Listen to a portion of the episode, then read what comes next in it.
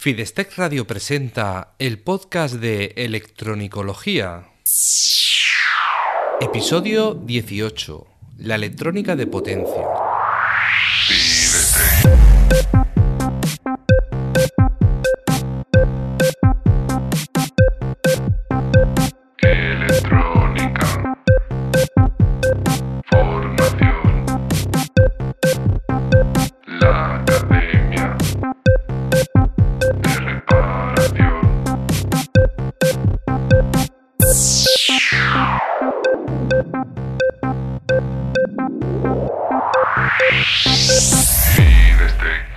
Hola, ¿qué tal? Bienvenido al podcast de Electronicología, el programa de Fidestec Radio donde hablamos sobre reparación electrónica, organización del trabajo, diagnóstico e investigación de causas de averías y en general todo lo que tenga que ver con la parte práctica de la electrónica desde el punto de vista de la reparación.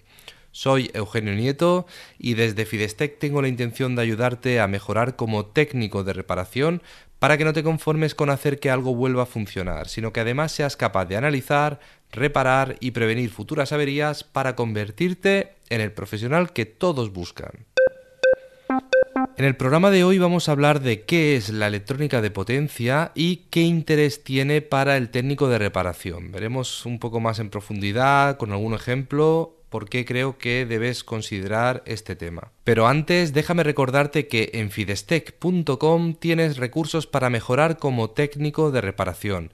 Entra en fidestec.com barra curso gratis, todo junto y en minúsculas, y recibirás gratis en tu email un curso completo del Club de Electronicología. ¿Qué es la electrónica de potencia? ¿A qué llamamos electrónica de potencia? Podemos decir que la electrónica de potencia es la parte de la electrónica que se encarga de controlar cargas eléctricas.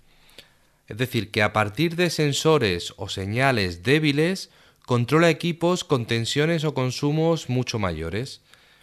En la industria son muy comunes, pero también en muchos otros sectores.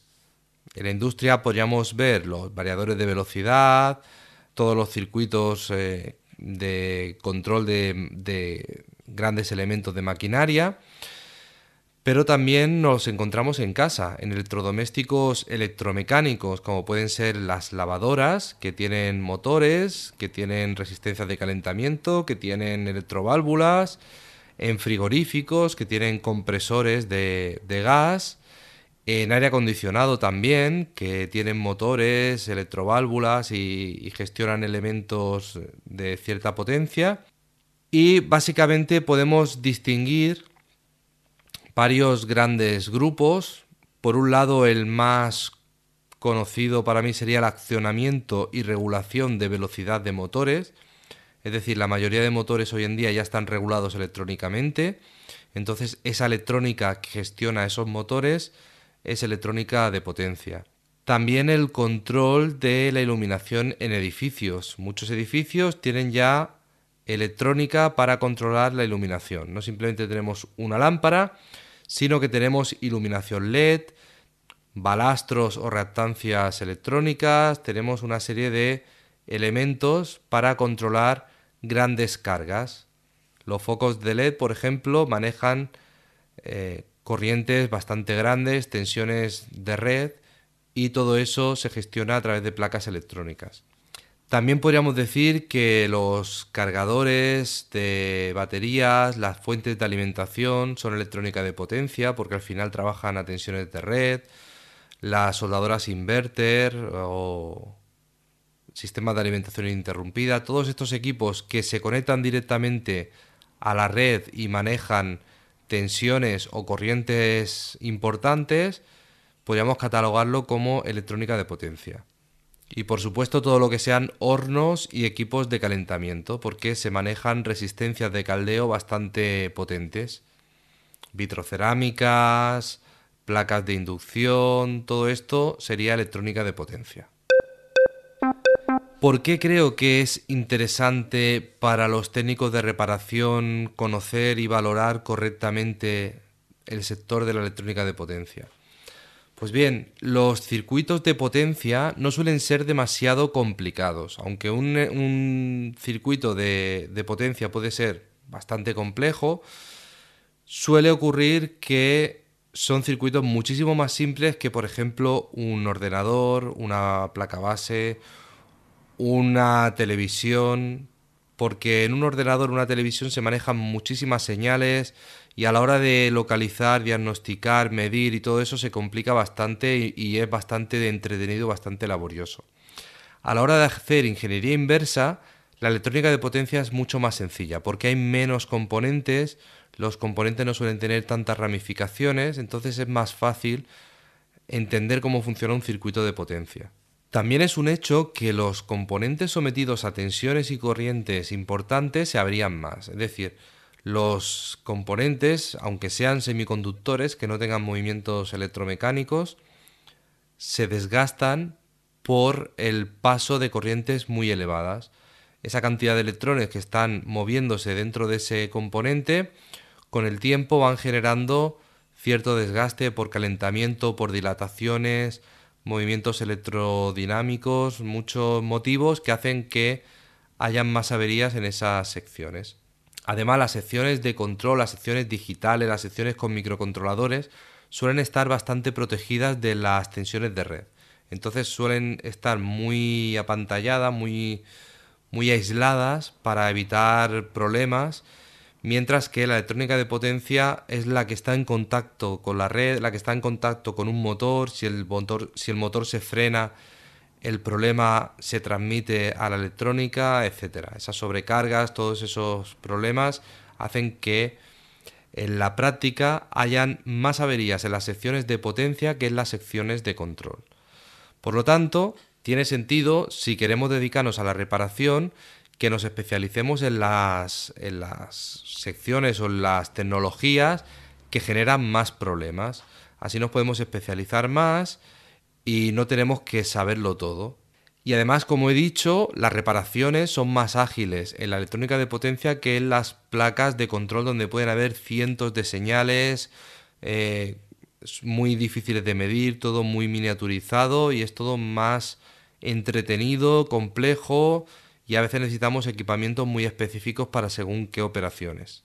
Y además hay sectores donde la electrónica de potencia, las reparaciones relacionadas con la electrónica de potencia suele ser bastante rentable.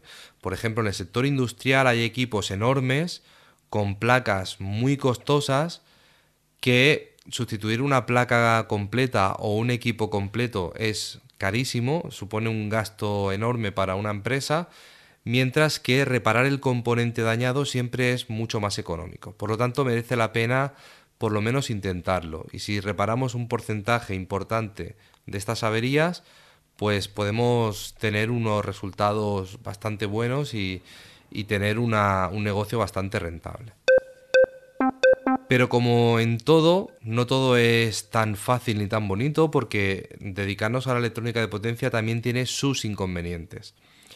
Por ejemplo, la electrónica de potencia implica bastantes más riesgos que cuando trabajamos con señales muy pequeñas. Si estamos midiendo solamente placas digitales que se alimentan a 5 o a 12 voltios, no tenemos prácticamente ningún riesgo. No podemos hacernos daño y es difícil dañar. Algunos componentes son bastante difíciles de dañar, los equipos de medida no se dañan porque trabajamos a tensiones muy pequeñas y no hay problema. En electrónica de potencia podemos estar trabajando con tensiones de 600 voltios, podemos estar trabajando con muchísimos, muchísimo amperaje y un cortocircuito con puntas de prueba puede generar explosiones, arcos eléctricos, nos pueden provocar daños a la vista, nos pueden provocar quemaduras, electrocuciones, hay una serie de riesgos que si los conocemos y los, y los tratamos como, como se merecen, con cuidado, y aplicando las medidas necesarias no tienen por qué generar mayor problema, pero sí que debemos tener en cuenta todo esto, que no es tan fácil como llegar, un circuito que no conocemos, medirlo y punto, sino que debemos tener una serie de precauciones. También hay un inconveniente con la electrónica de potencia, que es que si tenemos una placa de potencia fuera de la máquina, a veces es muy difícil poderla probar en el taller. ¿Por qué? Porque a lo mejor estamos reparando un variador de velocidad de un motor de muchos caballos, un motor enorme, que no es rentable desmontar ese motor y traerlo al taller, es una complicación enorme. A veces incluso no tenemos alimentación suficiente en el taller para, para probar según qué equipos. O por ejemplo, si, estamos en un taller, yo por ejemplo en este taller no tengo alimentación trifásica, no puedo probar eh, equipos trifásicos, entonces tengo ahí una complicación añadida. Entonces, a veces es muy complicado reparar equipos simplemente por eso, porque no tenemos el equipamiento necesario para poder probar ese equipo, poderlo verificar, poderlo someter a, ciertas pruebas para, para poderlo comprobar o para, para simular el fallo en- en la máquina donde estaba montado. Así que necesitamos cierta formación y cierto equipamiento para poder trabajar con este tipo de equipos. Pero bueno, como conclusión, valorando un poco las ventajas y los inconvenientes, vemos que puede ser muy interesante centrarnos en la reparación de electrónica de potencia. Lo que pasa es que yo considero que lo ideal es centrarte en una gama concreta de equipos de potencia. Por ejemplo, si te centras en variadores, solamente repara variadores y así podrás tener los equipos más adecuados para verificar variadores. Podrás tener unos ciertos motores para hacer pruebas, un, equipamiento en general, equipo de medida, todo eso específico para ese tipo de máquinas. Así no necesitarás tener un taller demasiado equipado para poder hacer frente a cualquier tipo de equipo que te entre por la puerta, sino que te especializarás en una gama concreta de productos o de equipos y podrás tener el equipamiento más específico para, para esa gama que has escogido.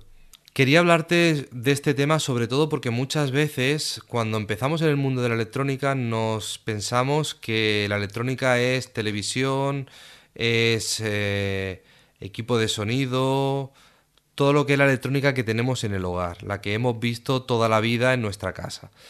Pero hay un mundo ahí fuera, hay un montón de sectores, no te puedes ni imaginar la cantidad de sectores que hay, la cantidad de equipos distintos que te puedes encontrar. Así que creo que es necesario por lo menos que te plantees eh, estos temas, de conocer algunos sectores y sí que me gustaría, si quieres que te hable de otros sectores o de otros tipos, que me lo vayas comentando y así voy viendo en los próximos episodios de lo que quieres hablar. Espero haberte ayudado con esta reflexión. En el próximo episodio hablaré sobre otro tema y como te he dicho, quizás sea el tema que tú propongas en los comentarios. Muchas gracias por escucharme, por dejar tu comentario, por compartir y recomendar este episodio en tus redes sociales. Gracias por ayudarme a llegar cada vez a más personas que, como tú, quieren mejorar en este apasionante mundo de la reparación electrónica, es decir, en el mundo de la electronicología. Un abrazo.